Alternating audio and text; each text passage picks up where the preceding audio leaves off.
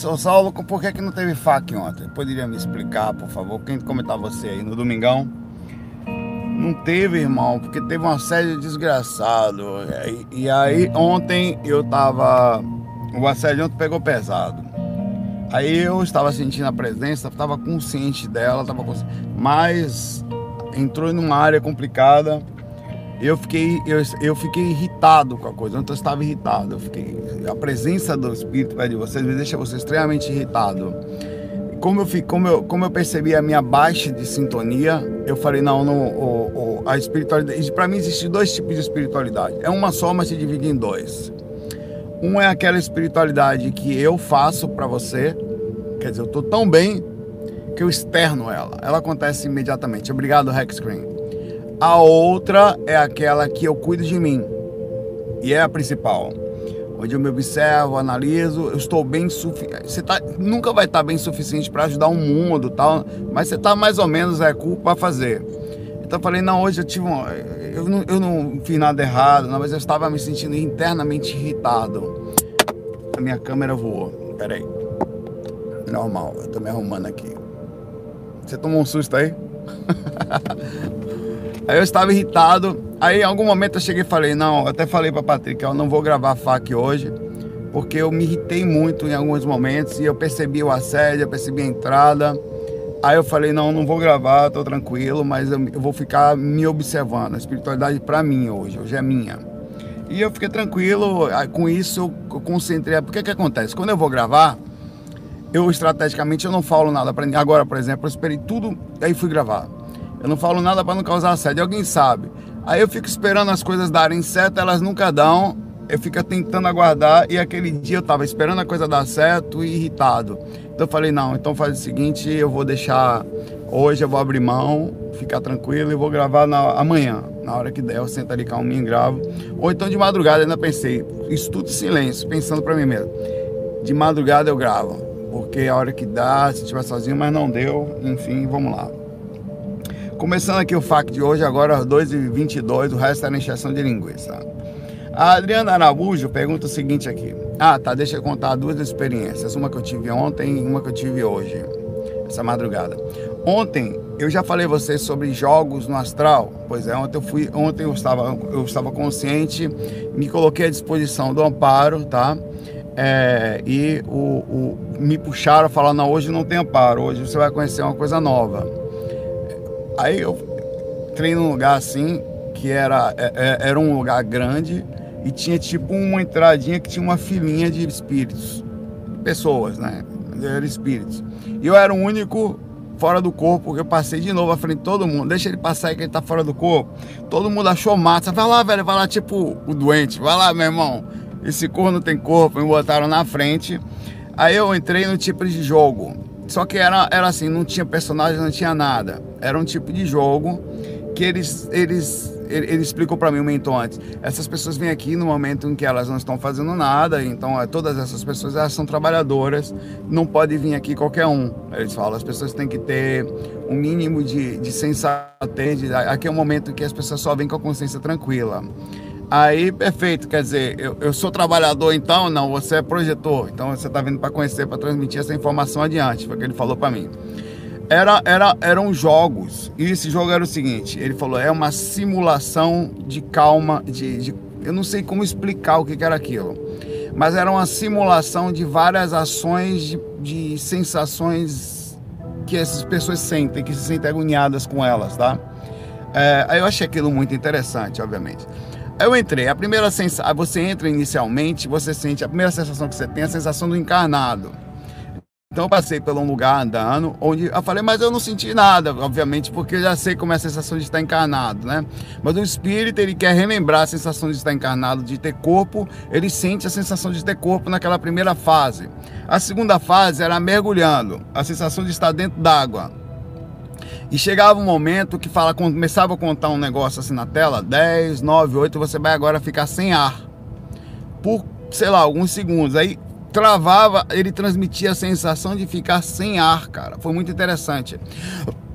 E eu mergulhando naquele e não consegue respirar, não consegue. Você sabe como é, porque no mundo espiritual, eu não sei como é que eles pensam esse negócio. Aí depois disso, ele agora você vai sentar a sensação de claustrofobia. Aí tinha um, depois que você passa pela parte de ar, é como se fosse o espírito ele transmitindo para você. Pois é, a maconha é extremamente evoluída. E tinha um cano, sabe como se fosse esse negócio de Mario Bros, que você entra no cano? Só que você entrava no cano com as assim, cara. Aí quando você entrava, você sentia o negócio te apertar e você ia entrando e, e aí não era só um cano, e ficava tipo umas caverninhas em que você tava com o corpo astral todo preso dentro do negócio e eu fiquei extremamente agoniado com aquela coisa. Então você ia sentindo várias coisas, várias sensações mundanas que é, a, os espíritos que estão lá de alguma forma, depois de muito tempo desencarnado, foi o que eu entendi, eles sentem é, é, não é é como o que é um obsessor preso ao corpo ele tem vontade de beber ele tem vontade de sentir as coisas ele tem vontade de sentir o físico então existe quando você desencarna uma sutilização dos sentimentos que nós não temos cara a única coisa que eu consigo comparar é assim. Imagine você criança e você não conseguir mais se lembrar das sensações de que é ser criança. Tipo, por exemplo é, de, de, sentar no parquinho, de se desligar do mundo, e você cresce e entra naquela coisa maluca de preocupação, você não consegue mais e aquilo faz falta. Então não, a única coisa que eu consigo me aproximar disso é como se fosse assim: não é que faz falta, mas seria legal sentir de novo, mesmo você não precisando mais daquilo, como é o caso de uma criança. Você é adulto, você não precisa mais sentar no parquinho, sentir aquela felicidade pura de seus pais lhe protegendo e não pagar conta e tá tudo tranquilo e nada vai acontecer de errado, só brincar como se aquilo fosse tudo. Então a sensação que eu tive foi aquela e era um Olha, eu entrei num lugar enorme que tinha diversos equipamentos, diversos deles, diversos. Um deles somente era uma Disney Astral. Era exatamente isso. Um deles era simulação de sensações de encarnado. E eu fui passar por aquilo. Eu acho que todos queriam ver eu passando por aquilo, porque aquele era um lugar que só iam espíritos trabalhadores que tinham condições de ir. E eu, eu, eu como encarnado lúcido, um projeto astral, passando pelaquela máquina, eu acho que eu fui extremamente assistido. Por passa corno, encarnado aí, meu irmão, ele vai sentir encarnado, bora ver como é que vai ser. Então, para eles era muito interessante assistir eu passando pelaquela experiência ali. A experiência que eu tive essa noite foi um pouquinho de. Essa foi, foi de sexta para sábado, tá?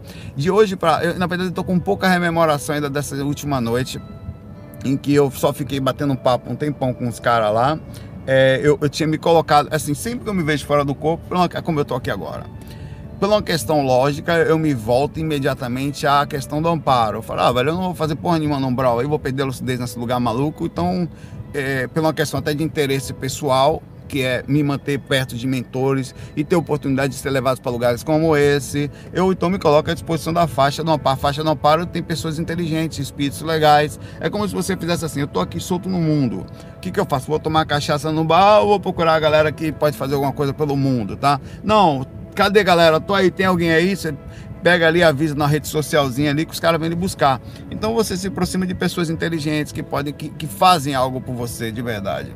É um interesse e ao mesmo tempo uma disposição sincera de o que você quer fazer. Só que quando eu fiz isso, não é, de novo, não foi o que aconteceu. Eu fui levado para um lugar é, eu pensei, eu chego no corredor da minha casa, que as minhas profissões clássicas são difíceis, as últimas duas noites foram clássicas, fiquei fazendo técnica até levantar do corpo e fui ao corredor e eu não pulo pela janela, eu não saio pela porta da frente, eu não, porque é tudo umbral. Se eu pular pela janela, às vezes eu caio, perco a experiência. Se eu descer pela escada, já vi umas coisas estranhas no prédio da minha casa, então não vou. Então fica ali, dá, é, alguns espíritos já sabem que eu faço isso, alguns tentam me perturbar, mas alguns têm medo de mim também, não tentam fazer, porque ele sabe que eu estou lúcido e o espírito tem medo da gente lúcido. Então me coloca à disposição. Fui levado num lugar onde só foi bater, bater papo. Explicou para mim várias coisas. É por isso que eu aprendo coisas. Porque, como projetor astral, são duas coisas. Primeiro, eu sei que eu não sei, eu sou Zecu. Como estudante da Zecologia, eu me coloco sempre com a mente aberta no sentido, sou pequeno, tenho muito a aprender ao fazer como projeto astral, me colocar à disposição dos espíritos, o tempo inteiro você está aprendendo. Porque eles, eles, eles têm condições. O Saulo sabe que não sabe nada, então bora ensinar ele. Ele não se acha a última bolacha do biscoito. Então é fácil conversar com ele. É fácil, o cara tem mente aberta, em tese, me esforço para isso. Então é fácil vir um cara de qualquer tipo, de qualquer origem. Então ele começou a conversar comigo sobre tipos de espíritos e o tipo diferentes não aceitos de espíritos nos lugares. Ele falou: olha só, nós temos diversos tipos de. Já percebeu que nem mesmo nos no centros de umbanda, nos lugares, não aparecem todos os espíritos tem, tem, grupos, cadê os espíritos de pessoas que. É lá eles, ele explicava para mim. Na Umbanda eles aceitavam, ele, conversando comigo, ouvindo, né? Só ouvindo que ele a mentalidade dele. Falo muito aqui, mas eu costumo ouvir mais lá, né? É, até porque se não falasse, não sairia nada, é um monólogo aqui. Na Umbanda eles aceitam mais espíritos que são eles encarnaram como homossexuais, porque acontece isso aqui. Os espíritos se encarnam com vozes e jeitos, trejeitos femininos, homens e mulheres que querem se, se, se portarem como homens. Então, esses espíritos não são aceitos na maioria das religiões.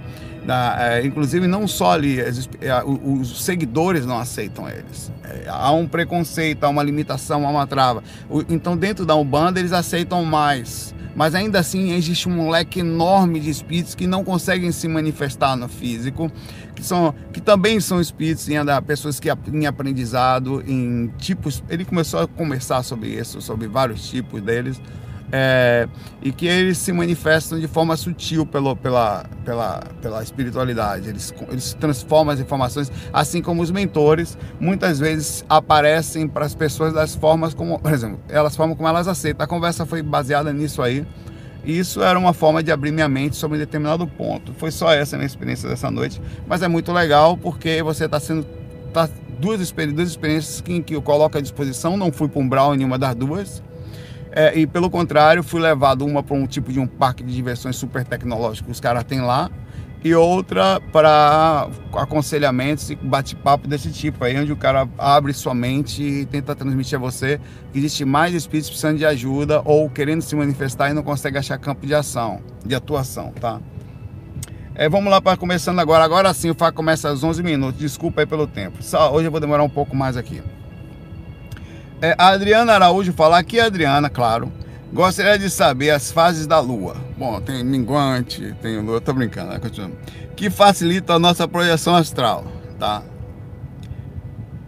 Bora lá, ela quer saber o seguinte: já você sabe que a Lua, a posição da Lua, em referência que ela tá, ela movimenta as marés. Então não dá para negar que existe uma. Por, pelo fato da matéria da, da água ser volátil, quer dizer, ela é matéria, mas ela se movimenta. Então a gente percebe as marés mais altas acontecem quando a Lua está ou descendo em determinados pontos, em que ela consegue puxar mais o mar e automaticamente, como ela vai para o ponto ao contrário, ela, o mar também sobe mais, ela desce mais e sobe mais. E as marés mais equilibradas são aquela lua fica mais ou menos no centro, mais ou menos mediano, que faz com que o mar puxe mais ou venha menos. Então não dá para negar a força da lua sobre a gente. E tem gente que fala que você cortar o cabelo em determinada fase da lua é melhor e não sei o que. Aí a pergunta dela é: pergunta, não tem um padrão, só tenho conseguido me projetar no dia que antecede a lua cheia ou a lua nova. Talvez ajude mais alguém. Partindo desse princípio, a gente pode pensar que a Lua consegue movimentar matéria, como a energia é semimatéria, a pergunta que fica é até onde a nossa aura sofre repercussão da gravidade, não só da Lua, como da Terra. É muito legal isso aqui porque já fiz uma técnica, estou trabalhando ainda nela, da gravidade, onde realmente funciona. Se você pudesse, como claro evidente, isso é a minha opinião, tá? Ver a aura de uma pessoa, ela não é redondinha, ela é, é, é digamos assim, a pessoa estaria aqui no meio, a parte de baixo da aura da pessoa ela é oval e a parte de cima é mais achatada.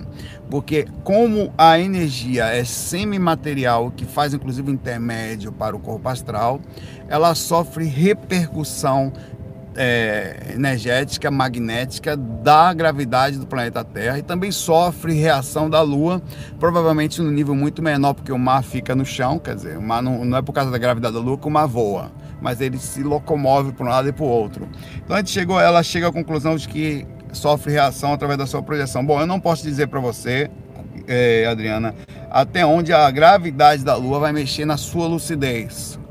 Isso é uma coisa que é totalmente variável. Mas também não dá para negar que ela haverá um mínimo de alteração sobre a sua energia. Quer dizer, de alguma forma vai movimentar de uma forma ou de outra. Mas eu não posso dizer também que a posição da Lua, no caso, uma maré mais alta, uma maré mais baixa, por causa da posição da Lua, vai causar uma reação suficiente a ponto de você só conseguir se projetar no dia que a Lua for em determinado ponto. Mas a coisa é tão interessante e tão aberta à pesquisa que nos livros, principalmente do Valdo Vieira, que enxergava as coisas de forma científica, se você pegar o Projeções da Consciência, para mim, o melhor livro de experiência extracorpórea no sentido de relatos até hoje escrito, não tem livro melhor, isso é minha, só minha opinião.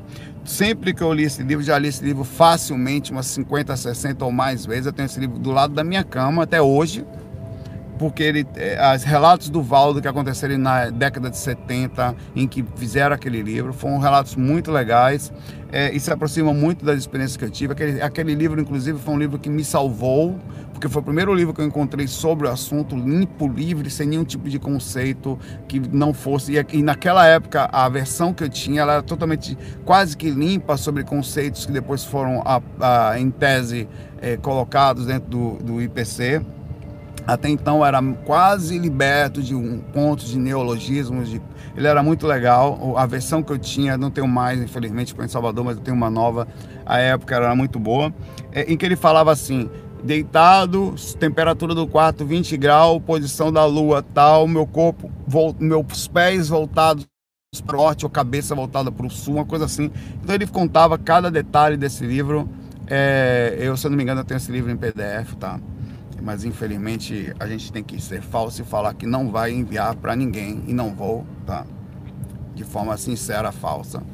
É, porque não é legal, mas ao mesmo tempo, pelo quesito espiritual, a espiritualidade está aí dividindo as coisas o tempo inteiro. E essa regra de financeira só existe aqui por causa das patentes, da direito financeiro das pessoas, enfim, mas não procure, não faça isso, mas no Google, se você digitar, você encontra.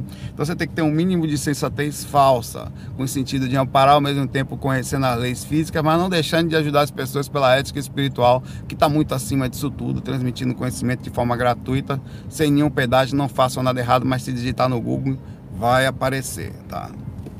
É, Projeções da Consciência, de Valdo Vieira, procura ele em PDF, é um livro muito bom. É, procura aí, de repente você vai lá e usa os créditos físicos aqui, compra, jamais você vai baixar, você é um cara, sabe, com nível de consciência cósmica eu sei como é. A sua função nesse mundo é pegar dinheiro e transmitir dinheiro nessa dimensão. É o que a gente precisa. Dar dinheiro para todos. Negócio de, de, ajudar. Que isso, pelo amor de Deus. É, não, dá, não dá de verdade, sendo bem sincero, Adriana. É, eu, eu, eu, nunca tive problema com a lua, mas eu também nunca fiz um monitoramento de como estava a lua, de como está a posição do meu corpo, até porque a cama está sempre na minha posição. O máximo que eu podia fazer é pegar o colchonete e virar para um lado e para o outro, né? É, já tive um monte de ideias, um monte que você já teve. Eu vou explicar para vocês algumas que eu já tive sobre coisas que nós poderíamos fazer. Uma vez eu, eu vou pegar meu caderninho de anotação aqui para você ver. Ele é rosa, é fofinho e é da, quase da Hello Kitty. Aqui eu anoto minhas projeções, ó. Aqui, por exemplo, aqui, minhas projeções no caderninho. Aqui nessa parte, ó, estava com meu corpinho astral voltado para o lado, onde meu chakrazinho estava quase que desbloqueado. Senti uma energia rosa pulsante ao redor lá. Mas falando sincero, Imagine a sua cama aqui. É isso que eu quero falar. Aqui está a sua cama. Eu já imaginei uma coisa presa no teto que pegava a minha cama mais ou menos assim, quatro pontos, né? Que só dá para fazer três aqui, um aqui, outro aqui, outro aqui, outro aqui. E um dispositivo que fazia isso com a minha cama, trabalhando no quarto, mexendo. Ela balançava. Eu pensei já de fazer um negócio desse. Só que ninguém ia pensar que eu era maluco, mas não tá nem aí prender o um negócio no teto, onde eu pegava minha, ele segurava minha, eu mandava fazer um dispositivo um marceneiro, fazer uma coisa dessa bem feita, junto com o processo mecânico, e a cama balançava no quarto assim, no mínimo necessário. Também já imaginei, também já imaginei de criar um dispositivo que ficasse em cima da minha cama, eu deitado aqui, minha cama aqui, eu deitado, e esse dispositivo jogava um tipo de vento isso foi umas ideias que nós tivemos em conjunto. Teve uma pessoa também que me mandou essa, a possibilidade de montar isso. é, e teve assim, algumas ideias que melhoraram pontos que já chegava e o vento circulava ao ponto de criava uma sensação de movimentação energética. Sabe, sabe um ventozinho? Que movimentava a sua energia e facilitava o processo da projeção astral. Ah, e, e eu também imaginei uma cama que ficava aqui, tipo uma gangorra embaixo, e a cama fazia isso. Eu não por acaso, que eu já fiz experiência na rede e já imaginei deitado na rede, que é a parte mais fácil que tem, onde eu criava um ganchozinho que prendia a parte da rede e a rede balançava. E o balançar da rede, inegavelmente, movimenta sim as energias, tá? E tem várias coisas que eu acho que podem ser feitas que podem facilitar. É, eu acho que a gravidade tem uma ação mínima sobre as nossas energias, como tem a da Terra mais forte, tá? Se você usar a energia da Terra para a movimentação energética, é, a técnica sobre, usando o magnetismo da Terra, funciona a gravidade, tá? E tem que se fazer experimento aí, tá aberta aí a coisa aí. Muita coisa para fazer, é só ter boa vontade, a, a pentelhar que vai. Um abraço aí. A pergunta da, da, da Aline aqui. Aline pergunta uma pergunta só realmente de nível orego alto. Suponhamos que encontro com o encarnado no astral, esse sempre faz coisas ruins por lá, quer dizer, ela justifica a ação que ela vai ter do desencarnado, a ação que ela vai fazer porque esse cara faz coisa ruim lá atrás, beleza. E ela, olha só como ela é uma menina inteligente, a Lili Resp eu inconsciente, quer dizer, ela não estava. É, o cara, olha só como ela é inteligente, ela. O cara estava fazendo coisas que não prestam no astral. Ponto. Ela estava inconsciente como tal, ela mata o cara. Ela vai e mata ele. Olha, veja bem, ninguém está dizendo que vai matar ele no astral. Ela está dizendo que de uma ação inconsciente estando no astral, ela faz uma ação como se fosse matar ele. Isso gera alguma ligação kármica obsessiva? Se sim, seria a ligação aqui ou no astral? Ela, enfim, é, é essa pergunta da, da, da, da Aline, da Aline Orego, né? A Aline das montanhas, da, da, do Himalaia, ela ela, ela, não, o mínimo é o seguinte, o fato é o seguinte, as pessoas lá, elas dão tiro, dão murro no olho, fazem sexo, furam sua barriga, elas, é, é, e tudo mais, tem mais estupro as outras, então, tudo mais se acontece, o processo kármico, ele é bem, existe, claro, tudo que você faz de errado com uma pessoa, ou a intenção disso, porque a intenção conta muito também. Aqui, por exemplo, você está quieto, passa uma pessoa, você não ou você está com alguém do lado, você tem intenção de machucá-la, mas não faz. Mas existe uma energia característica proporcional à sensação magnética daquilo que você sente. Aí quando você, por exemplo, tem vontade de bater numa pessoa e bato, eu concretizo a ação e com isso gera uma repercussão um pouco mais intensa do que só pensar. Pensamento, geração, sim, senhor. Mas a ação em si, ela gera. O problema no astral é que pensamento vira ação muito mais rapidamente, facilmente, do que o pensamento aqui, que não por acaso a gente está encarnado. Aqui você consegue pensar em bater e não bate. Mas no astral você vai pensar em bater e vai bater. Então a repercussão da intenção é mesmo. O que acontece é o seguinte: a ação não gerou um desencarne que seria um prejuízo enorme ao processo, ou, ou, ou 10 dias de olho roxo, mas gerou, às vezes, uma repercussão que pode criar um processo pesado na outra pessoa. Você está fora do corpo, você deu uma facada na barriga de um cara que estava fora do corpo. O cara volta para o corpo, fica dois dias se sentindo mal pela sensação que às vezes ele não lembra, está inconsciente que aconteceu. Existe então um processo magnético proporcional que é retorna a você aquilo que você sentiu, mais a ação que você prejudicou alguém. São duas coisas. E ainda pode ter uma terceira ação em si kármica, é, são duas. E a outra pessoa que pode na repercussão consciente do que aconteceu, se vingar de você que cheira o karma pessoal, que é o karma existente, que a outra também, mesmo tendo sido foi uma coisa ruim, ela ao, ao ter reagido, ela também recebe proporcional o retorno das suas ações. Não importa em qual. Olha, isso é a coisa mais legal da sua pergunta e eu te finalizo ela com isso. Não importa em qual dimensão você faça o bem ou faça o mal. Se você faz o mal até num jogo, ah, Saulo, num jogo online eu roubo as pessoas. a proporção do, da sua ação ela é a mesma. O que você tem é uma repercussão menor, entre aspas, do que se fosse diretamente, que também é a vida das pessoas. Então a ética ela não tem dimensão e situação e localização. Se você não tem ética aqui, você não vai ter lá fora do corpo, você não vai ter num jogo, você não vai ter no dentro do trabalho, em qualquer lugar que você tiver. O procedimento ético ele tem que estar com você em qualquer lugar, pertence à sua personalidade, não posição. Quer dizer, você só é ético se tiver gente olhando ou se for em determinadas fontes. Se em lugares que não tem regra você não seria quer dizer, sua educação é baseada na lei e não nas coisas que você tem. Então esse é um problema, inclusive é, é, isso tem sido um, um, processo de discussão na internet, por exemplo. Quer dizer que você pode ser educado pessoalmente, mas na internet como é diferente, você pode chegar no comentário e ser mal educado com alguém sem problema. A repercussão proporcional da sua falta de educação ou do seu posicionamento em referente a alguém, referência a alguém, vai retornar para você, sim, senhor. Você também é as ações magnéticas que você faz, que é como você gera a sua, sua repercussão das suas ações do seu interior, e ele volta proporcional a você, sim, senhor. Cada pessoa dessa raivosa, nervosa, no, na, no final, aquela na internet, ela é um pouco mais ela do que ela seria, porque acontece, é um pouco mais espiritual até. Eu considero a internet pensamento um pouco mais, porque as pessoas são o que são um pouco mais lá. Elas ainda são piores do que são aquilo. Por exemplo, jamais a maioria das pessoas falariam na frente de você o que falam na internet, mas elas pensam e pensam pior. Então, o pensamento é para mim o ponto máximo da raiva. A internet libertou um pouco mais esse pensamento, por isso que é um pouquinho mais sincero, as pessoas são realmente aquilo ali e elas vibram aquilo ali, por isso que está esse umbral que está. Quando você quiser entender por que, que o mundo é tão pesado, por que está ruim, vai lá no Twitter e dá uma olhada na quantidade de raiva que existe lá dentro e gente matando a outra, brigando com a outra, xingando a outra, gente.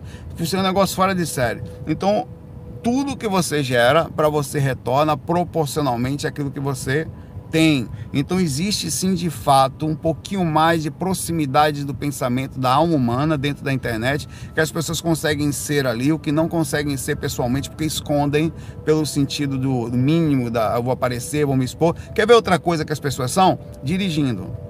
O cara sabe que ninguém vai ver, ele está escondido dentro de um carro, então ele passa, ninguém sabe quem ele é, então ele pouco está preocupado com as suas ações. Então, um cara mais educado que passa pelo lado, que passa por cima, que passa pela contramão, que passa por dentro do poço, que não respeita ninguém, essa pessoa, ela cada vez que ela está fazendo aquilo, são duas coisas que acontecem: a energia pessoal que ela gera, mais a energia repercutiva que ela faz sobre a ação. A proporção daquilo retorna para ela nesses dois aspectos: como que está a consciência dela e como, quão mal ela está fazendo na sociedade. Aí volta proporcional. Então sempre pense nisso. Não adianta ninguém estar tá vendo. Se você estiver energeticamente, se assina na sua energia aquilo, se assina é seu, lhe pertence. Se você está dentro de um jogo e age errado, aquilo está com você. Assina na sua energia, fica visto na sua aura. Qualquer pessoa, qualquer mentor que tem uma clarividência, imediatamente sabe que você é uma cebosa. Aquilo é uma cebosa, aqui na frente está sorrindo, mas por trás ali está roubando todo mundo, tá? É exatamente isso, Rodrigo. Essa tese, o mundo é dos espertos, na verdade, a pessoa só se lasca porque ela está assinando nela mesma, tá? Se você quiser ser ético, em todo lugar. A mesma coisa acontece até fora do corpo. A repercussão das ações fora do corpo repercute sim naquilo que você faz, proporcionalmente, obviamente, ao que se faz de mal, mas não deixe de ser uma ação errada que você faça, ainda que inconsciente. Então volta proporcional. A Ana Nakano fala aqui pra gente sobre doppelganger. Eu não sei se está certa a forma de falar, mas enfim. Sabe quando aquele amigo é, disse que te viu em algum lugar, porém você é, jura da, jamais ter ido lá? Porém, é, pois é, talvez o seu doppelganger esteja solto por aí. Mas o que, que é isso? Ela, ela explica. Esse termo vem da união de duas palavras do alemão doppel, que significa duplo, e ganger, que significa aquele que vaga. Já deu para ter uma ideia do terror, certo? É, é, o, é o duplo que vaga, perfeito. Doppelganger é uma espécie de cópia andante, como uma sombra ou como um espírito que te acompanha onde quer que você vá. Você já ouviu falar sobre isso? Vou colar o link. Bom, o do, é, eu já ouvi e na verdade é, existe muitas coisas. Isso acontece o tempo inteiro. A questão dela é cinema, mas isso acontece o tempo inteiro. Ela só usou um tema aqui O que não falta não é só pessoas que se fingem. Esse é um específico espírito que realmente se passa por você. Tá? Mas o que mais eles fazem são isso no astral. Eu saio do, se você sai do corpo, me vê, acha que é o Saulo. Ou sai do corpo, vê a namorada, acha que é a namorada. É, é, é, e se passa como tal para transmitir a ideia, para puxar sua energia.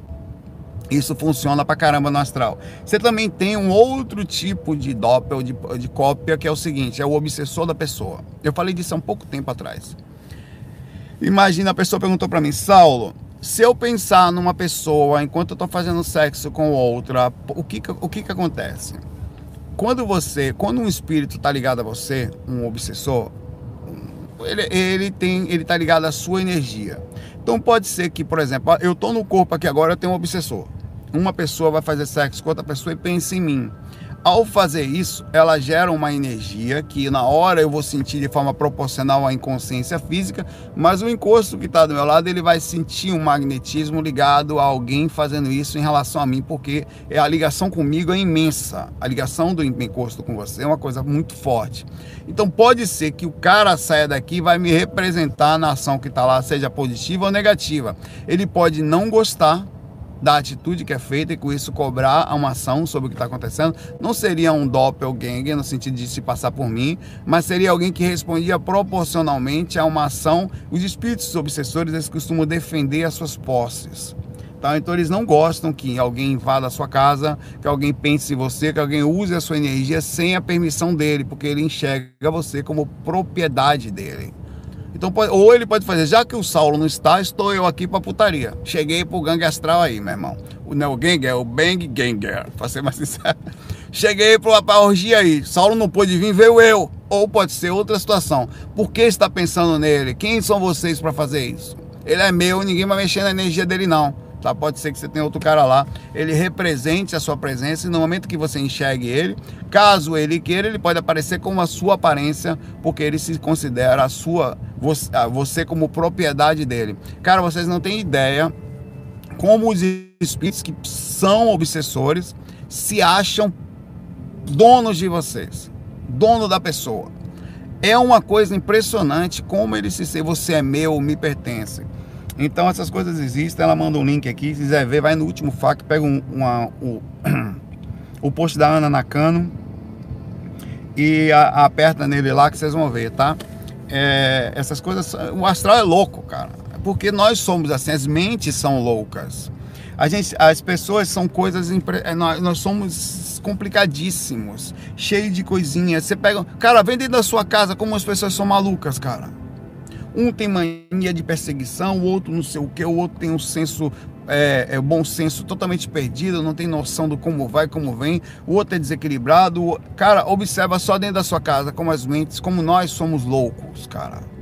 Como nós não somos normais. Então, é, a, a, o processo na espiritualidade é a mesma coisa. Os espíritos, a mente, a capacidade da mente humana de criar direcionamentos, de, de coisas é uma coisa impressionante. Outro dia eu estava conversando com uma pessoa lá no trabalho que ela tem mania de perseguição. Agora são, o pessoal tá falando que agora é exatamente 12 e 12. Sabe o que significa? Né? Ei, Meire, beijão pra você, Meire. Fica aí no intervalo do congresso, tá no intervalo de um congresso lá. É um congresso da é, a, a, gente tá aqui na, na, nas ecologias aqui, Meire, não. Tô no congresso. Vocês estão onde? Não, eu tô na, na, na, na, no, na montanha com os oregos lá acesos, né? É, eu tava, e essa pessoa chegou para mim o seguinte: Saulo, você, ela me conhecendo como espírito, as pessoas sabem que eu sou espiritualista, mas não falam comigo. Só quando alguns precisam de ajuda, aí vem falar comigo assim. É, cara, aquela pessoa ali pensou isso de mim, falou isso aqui, eu tô achando que ela tá agindo assim, e ela fez um negócio que era um, uma teoria da conspiração. Eu falei, como é que você sabe disso? Aí eu fui sondar. A pessoa tava, eu vou sondar como quem não quer nada. Não era nada daquilo. Era uma coisa, foi uma atitude isolada.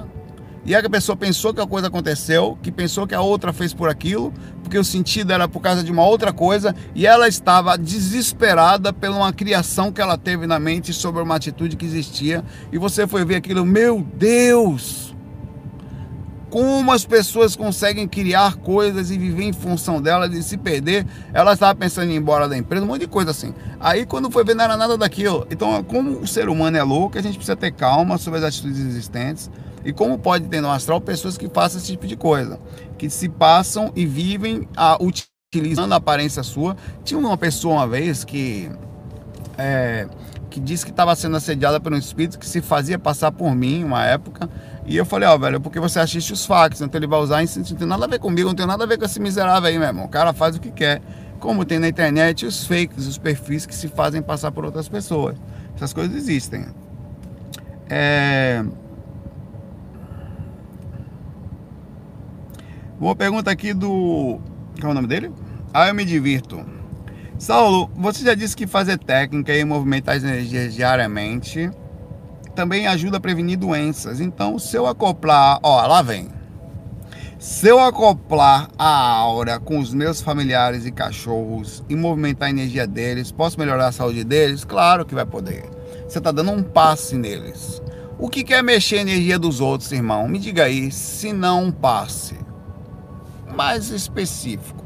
Porque um passe é uma técnica. Você tem técnica de cada, cada lugar. A técnica do Joreicen tem um tipo de passe que o pessoal dava lá na antiga messiânica.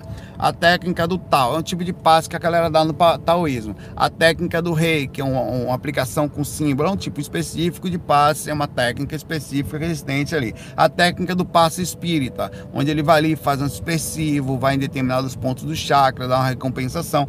É um tipo de técnica de situação que existe na energia do espiritismo, em uma das. Aí você tem a técnica dos projetores, que é, são técnicas que nós aprendemos, que ao movimentar suas energias, desbloquear os chakras e exteriorizar, absorver, você cria a própria MBE, uma repercussão positiva. O passe faz isso também, tudo faz. A movimentação é, são técnicas. Então, se você utilizar, agora eu não sei como são os chakrazinhos dos cachorros, tá? mas eu creio que também siga o mesmo princípio, porque muitas vezes, é, às vezes eu percebi duas coisas.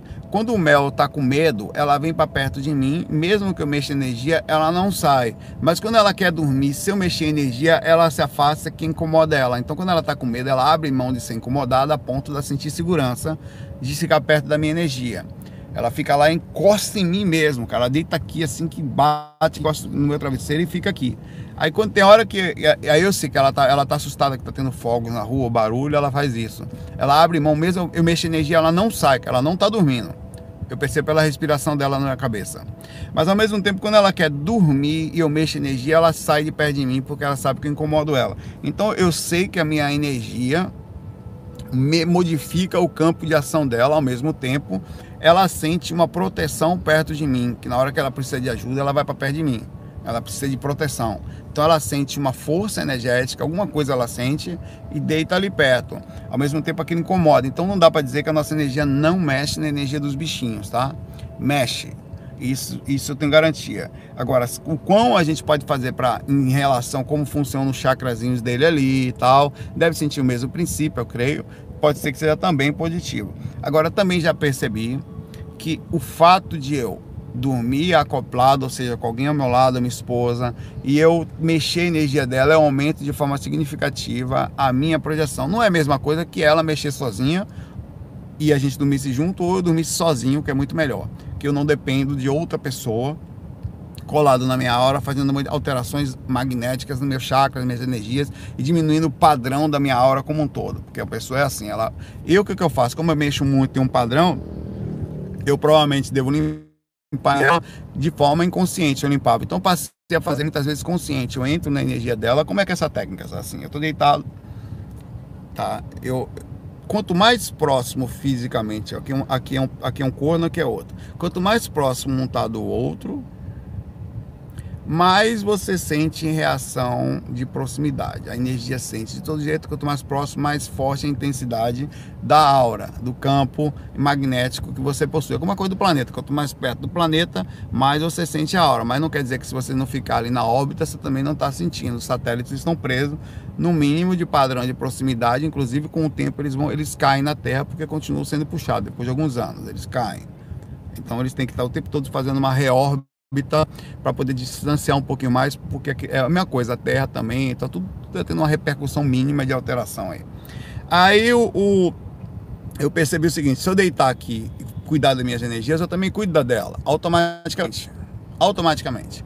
Mas se eu faço consciente, eu faço, eu expando a minha energia, eu vou expandindo através da vontade. Eu abro minha aura encaixo a minha aura na dela.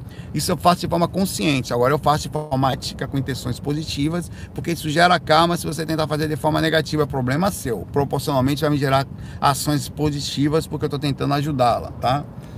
Inclusive na minha própria experiência extracorpórea, que para mim já é suficiente, a ação positiva que eu quero é essa. Eu entro na aura da pessoa e quando eu começo a esterilizar a minha energia, eu esterilizo a dela também. Por vontade. E funciona ah, dá um pouco mais de trabalho. A MBE é mais difícil quando eu estou fazendo acoplamento áurico, é, é, é, assimilação energética e podendo movimentar energia é super difícil. Parece que tem um negócio para você entender, faz assim, ó. Você não consegue sincronizar. Para sincronizar, você tem que diminuir a velocidade da sua aura para sincronizar com a outra, que você não consegue mexer mais. Eu mexo ainda assim a energia da pessoa, exteriorizo, faço tudo. Aí trabalho frontal e os cambal, meu irmão. Sou desgraçado. Deitou perto de mim e se lascou.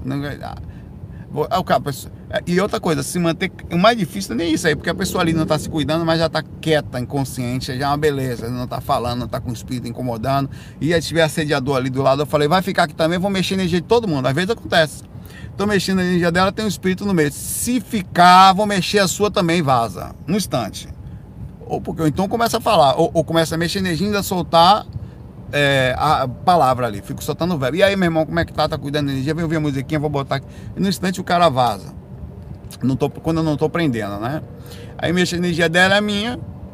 E aquilo facilita a minha vida, facilita a dela. E outra coisa, mexe a questão da saúde. Chakra bloqueado ele tem uma repercussão de, de, de, respiração magnética do espiritual, consequentemente causa, começa com o tempo causar problemas, e como ela é uma médium que não se cuida, o fato de eu esterilizar a energia para ela, eu melhore muito as reações energéticas dela. Ela sofre menos alteração durante o dia, às vezes ela está muito pesada, muito estressada, ela não se cuida, então eu vou e cuido por ela. Ah, cara, mas nem sempre é tão simples assim, tá? Você tem muitas coisas envolvendo, mas normalmente, se você sempre abrir. Olha, humildade Humildade não é humilhação, meu irmão. Humildade é inteligência, é compreensão, é posicionamento, é, é, é, é, empatia. É você não, velho. É quando você parece que você tá um Zé Cu, que não tá nem, que o outro só faz pintar e bordar, mas não é. Na verdade, você tá sob controle da situação. Pergunto para você, quem controla a situação? Quem fala ou quem ouve? Hum? Quem controla a situação é quem ouve. Porque a pessoa fala, fala, fala, você pergunta, ela muda o foco. Vem cá, e, como é que tá sua mãe? Vem cá, e vem cá, o que você fez ontem na faculdade? Então você está controlando a situação. Você controla a situação, quem ouve. A mesma coisa acontece com quem controla a situação, quem está calmo, quem está observando. Porque o agoniado, ele está perdido internamente num direcionamento específico, num monodirecionamento, e quando você está calmo, você consegue observar e às vezes parece a pessoa tá lhe tratando mal. Seu quê? Seu co... E olha, você já sofreu assédio? Você já sofreu assédio de alguém dentro de casa que é médium e você estando calmo? O tipo de ofensa que chega, as piores existentes. Eu já sofri assédio de espírito incorporado. Incor... Incorpora Cara, essas são as piores coisas que você pode imaginar. Você tem que ter humilde, falar, ah, essas coisas não vão. E tem que ser. Se você pensar assim, não, quem é você para falar isso comigo? Se lascou, caiu. E é aí que eu fico nervoso. É aí que eu me perco, tá? Muitas vezes. Eu, cada dia que passa, aprendo mais. Ainda estou em aprendiz. Coloco-me totalmente como estudante da ecologia. Eu vou fazer um livro. Não tem o Valdo Vieira, que tem o Progestiologia, vou até fazer uma brincadeira esse dia. Vou pegar o livro Progestiologia e botar aqui. Zecologia, capítulo 1 Deixe a esposa, o marido, o médium falar. Não revide. Você é um estudante da, como estudante da ecologia, você precisa entender que os espíritos do lado utilizam os outros para lhe lascar, vão colocar por dentro de você, tá? Vou fazer um, um estudante da ecologia. Sério, cara, vou escrever um livro. Vou ter o Valdo, o Saulo escreveu. E esse livro eu vou fazer, vai ser até gostoso de escrever, vai ser com esse tipo de termo assim. Que ideia do caramba que eu tive agora. Zecologia. Zecologia, um livro vai ter. Como estudante da Zecologia, aí vai ter o termo técnico. E tudo vai ser meio que é, é, aquela coisa da, da, do humor, né? Super inteligente, super irônico, com o negócio daquela coisa assim. Vai e vai ser ao mesmo tempo uma coisa muito bem feita. Aí vai ter o capítulo é, do, do, do trabalho. No trabalho como estudante das ecologia, você precisa entender que os cornos do seu trabalho não entendem nada de espiritualidade, eles não sabem. São agoniados, pensam que são um cara pensa que é chefe, outro pensa que é engenheiro, outro pensa que é o último bolacha do biscoito.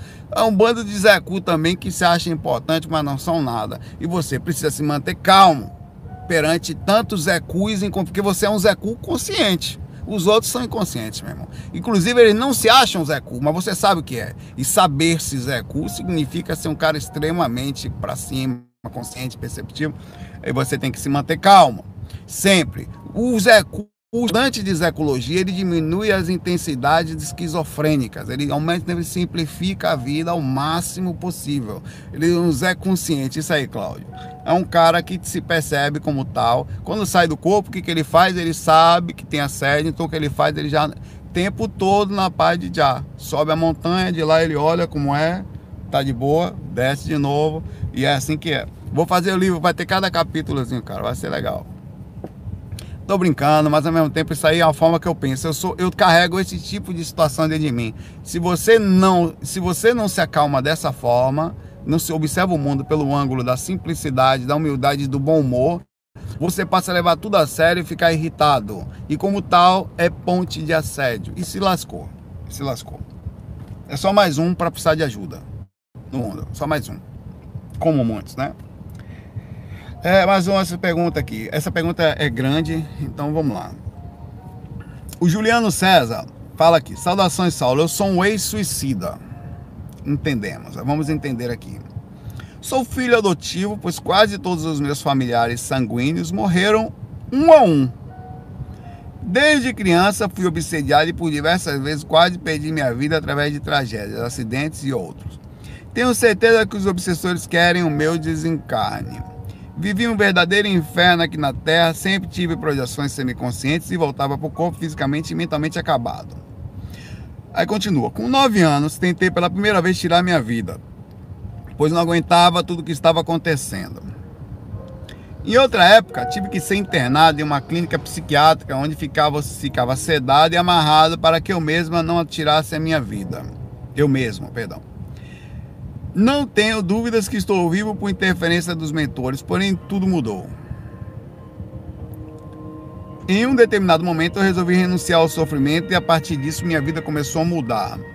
Aprendi através da espiritualidade universalista que tudo faz parte de um processo, que até mesmo as coisas ruins podem ser utilizadas como ferramenta para o crescimento de cada um.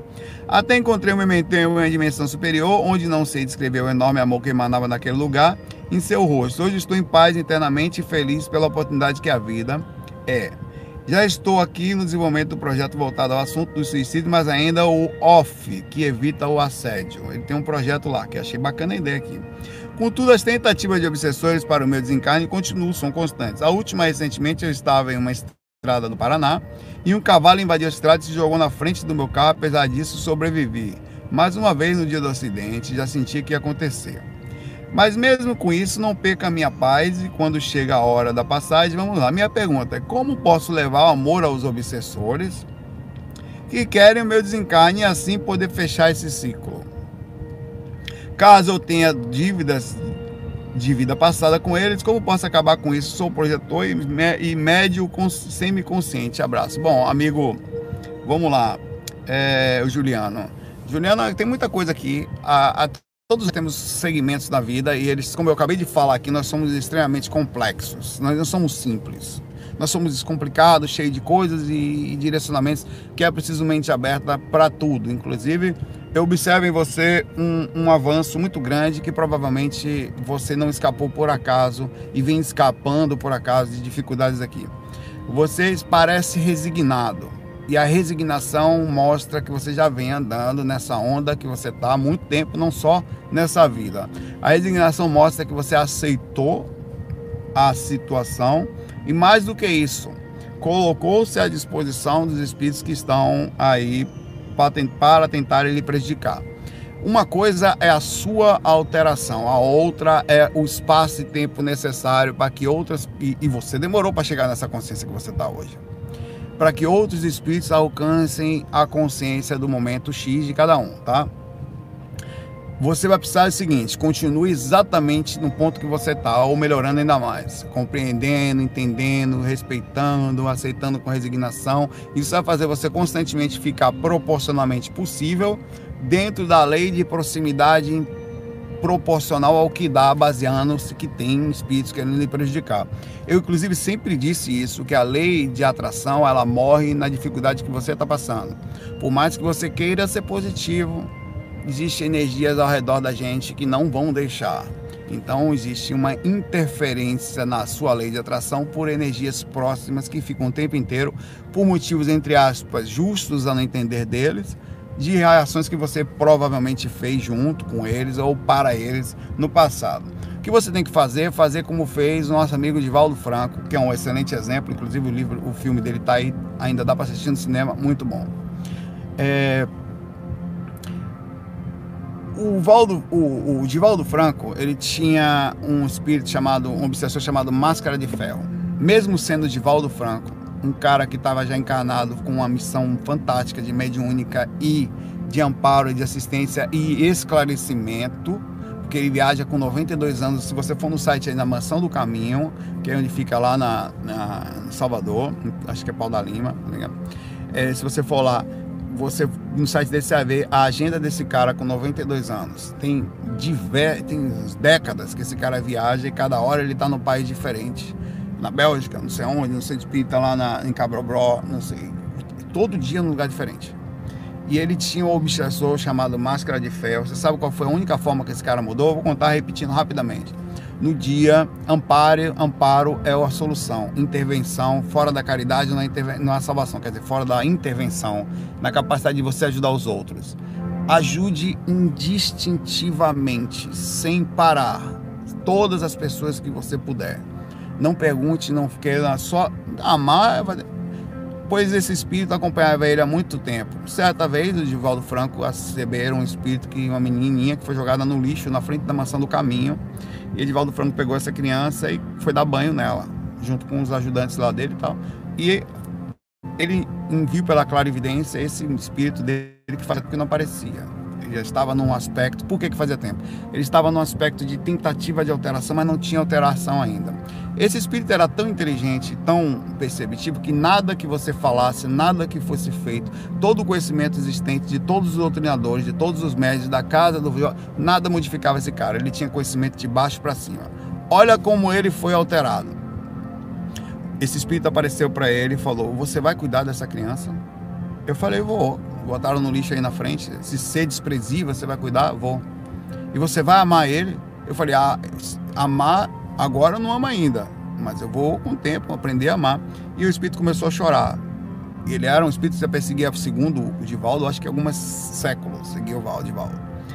Como que ele conseguiu? Aquele era um espírito também ligado a ele, ao Máscara de Ferro, era a mãe dele em algumas vidas, e talvez não por acaso a, a fora abandonado na frente da casa da mansão do caminho e com isso foi amparado. E hoje o Máscara de Ferro é um espírito ajudante dentro do centro espírita da mansão do caminho, centro do negócio disso, tá?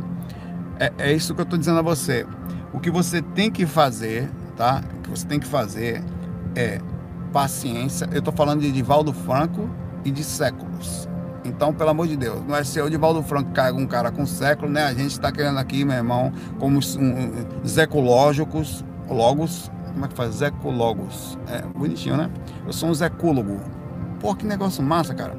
Aí ele querendo ficar de boa na lagoa. Então você, como tal, um ser em aprendizado, que vai melhorar muito, tá resignado Continue amando, transmitindo para eles todo dia quando você for deitar, ah, irmão, tá tudo de boa. Não importa se eles vão ficar com raiva no momento. Um dia ele desperta, e se não vai despertar pelo conhecimento, desperta pelas repercussões das andanças da vida que escreve certinho e adiciona aí no momento certo para você sua experiência. O que eu estou dizendo para você é foque em você e no amor e no amparo, em ajudar indistintivamente, de forma ah, sempre e a, e a coisa vai acontecer baseado no seu esforço. Na hora certa, a espiritualidade superior faz a coisa encaixar. Eles sabem como é que toca.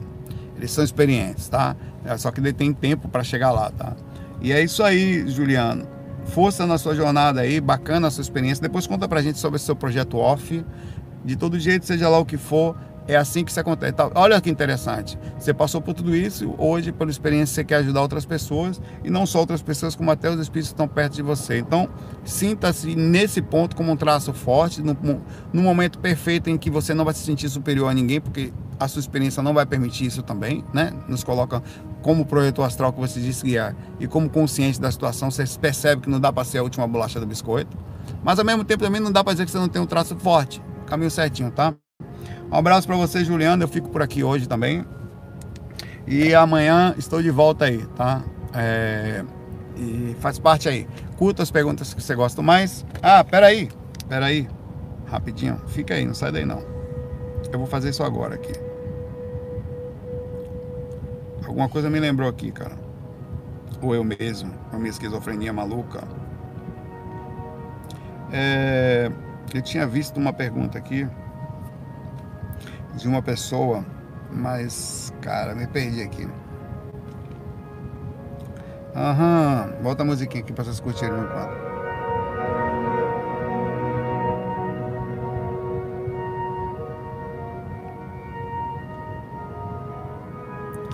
É a pergunta da Darlian Nunes. É uma pergunta sem curtida. Sem curtida quer dizer que não tem nenhuma, tá? Saulo, considerando que a grávida continua sofrendo assédio nesse período. Como reage o espírito do bebê? Os mentores acompanham na saída do corpo com o bebê? Onde se encaixa nessa situação? Bom, o processo de um espírito é porque você está olhando como um bebê, você já coloca como inocente. É inocente os cambal, tá? É alma cebosa. Ou não mas tem a sua dança, suas karmas, suas coisas que vai trazer para cá, independente da sua vontade, da sua querer, do seu descontrole. Então, como o trau traz assédios, repercussões, e o bebê tem que nascer, e como o nascimento no umbral repercutir como espírito, reconhecer as consequências de nascer no umbral. Como tal, ninguém nasce vai tomar vacina e vai ter sorte de não ficar doente. Tem criança de 5 anos aí, da família aqui, fazendo quimioterapia. Vamos lá, meu irmão. E aí, ah, coitado, inocente é o escambau. Agora não quer dizer que a gente vai chegar aí para ele, vai não, não. Estamos aqui para ajudar, estamos aqui para amar, estamos aqui para para estar tá o máximo possível, para estar tá do lado, para assumir as consequências do grupo Karma, toma aí e tal, mas sem essa, é o que eu falo o tempo todo quando eu posso, porque infelizmente as pessoas não têm muita consciência, ah, é uma criança, ó, oh, coitado, eu não consigo entender, é assim que são os comentários inconscientes, você tem que ficar quietinho. Você sabe o que eu faço quando isso acontece? Partindo do princípio que todos nós nos comunicamos mentalmente, ele é um espírito e é ainda que não tenha aqui no consciente a compreensão da continuidade da vida, eu dou conselhos sutis daqueles que eu não posso falar. Sabe o que eu faço quando uma pessoa chega na minha frente? Olha o amparo. Olha o pensamento de amparo, Juliano. Ah, por que, que é assim? Eu falo mentalmente. Imagina eu falando mentalmente. Porque a vida não termina no corpo. Isso é um espírito andarilho que traz com eles as suas andanças, as suas dificuldades. E nós, como tais, precisamos estar aqui só para amar. Parece muitas vezes que a pessoa fica em silêncio ouvindo o que eu estou falando. Eu amparo inconsciente, até no inconsciente eu amparo. Eu dou, eu dou aviso mentalmente. Dá vontade de falar, mas é como eu não posso falar porque vou agredir a pessoa, eu pego pro camarada lá, eu, eu, eu falo, um, um Zé Cu consciente aqui tá transmitindo para o Zé Cu inconsciente ali. Tá? Irmão, é assim, mentalmente, aí eu imagino a minha energia saindo, e entrando, imagina a pessoa envolta num tipo de pensamento de, de esclarecimento, ouvindo o conselho que eu estou dando para ela. E eu repito tantas vezes que tem horas que eu acho que a pessoa já começou a pensar assim, tá? Muitas vezes já vi alterações da pessoa na hora que eu falava aquilo, quase que imediato, até começar alguma coisa. Poxa, velho, deve ter alguma coisa a mais assim, tá? Então a mesma coisa acontece com isso aí. O assédio continua no período do bebê, o bebê vai reagir proporcionalmente a a consciência que ele teve no momento do encarne, lembrando que tem várias estratégias para encarne. A energia do bebê é a mesma, mas ela se altera de acordo com o nascimento e a inconsciência da criança. Ela pode perder totalmente a consciência no momento da, da concepção ou pode ficar proporcionalmente consciente até o momento do, da, em que o corpo, enfim, é, assume o processo disso. Mas no momento da concepção já há uma perda muito grande da, do espírito, para com o corpo, que ele já sofre alteração do cordãozinho de prata. A, a, a, o bebê, quando nasce, ele assume a consequência, assim como a mãe assume a consequência do bebê que vem com suas dificuldades, o bebê assume a consequência da mãe e da família que nasce. Você vai nascer numa família em que sua mãe tem isso, seu pai e sua mãe é separada, em que seus pais vão ter dificuldade, em que o avô está doente, em que a família tem dificuldade financeira ou não, o bebê assume tudo. Cada coisa que acontece na família, o bebê assume. O bebê não é tão inocente assim como você imagina, não. Nós fomos bebês. Hitler foi bebê. Juliano, que está aqui, foi bebê. Todos nós fomos. E continuamos como tais, trazendo aqui, depois com o tempo você passa a não ser mais tão inocente assim, né?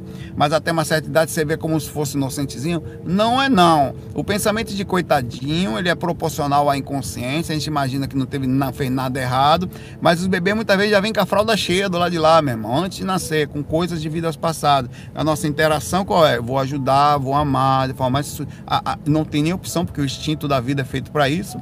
Vou cuidar, tal, mas é não se desesperar perante as dificuldades existentes, tá? Isso serve de conselho para todos vocês que têm filhos, que têm pessoas próximas, é mesmo um irmão, uma mãe que ama muito, é um espírito e tem andas, ah, morreu minha mãe, não morreu porque vai morrer todo mundo um dia. Ela tem o caminho dela, ela tem a repercussão dela. E fica de novo a última coisa que eu deixo aqui. Não pense que tudo que você faz você pode fazer porque é a sua vida. Não é tá? Você quando acha que tem liberdade de encher a fralda e fazer porcaria, lembre-se que a fralda pesa e na hora que você for para o hospital vai todo mundo da sua família junto com você. Na hora que você estiver sofrendo com alguma dor, com uma depressão, alguma tristeza, alguma vontade de se suicidar, como é o caso do projeto do Off e do nosso amigo Juliano, vai todo mundo junto com você. Aí o que, que você pode fazer? Como tudo que você tem pertence a todos, seja positivo seja legal, porque quando você tiver uma coisa positiva, como o problema de ser legal é que como muito poucos são, quando você é legal, você é muito peso para uma pessoa só aguentar a parada toda do negócio, que a maioria está inconsciente, desesperado com a fralda cheia, precisando mais de ajuda do que de, não podem parar. Tá? Mas enfim, é assim que é. Fica aqui hoje agora, terminei por aqui. Deixa a pergunta curta que você mais gosta, não se preocupe ao mesmo tempo em fazer as questões que sempre vê uma pergunta mais simples aí.